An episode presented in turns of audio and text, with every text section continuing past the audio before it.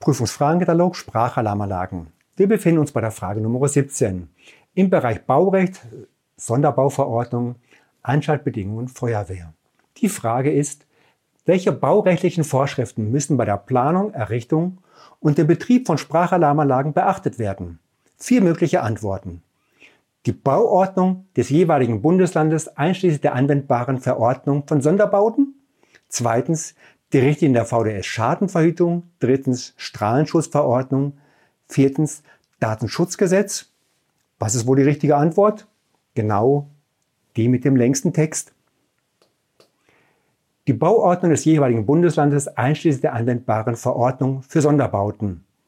Thorsten vom VDS leider nicht. Dankeschön.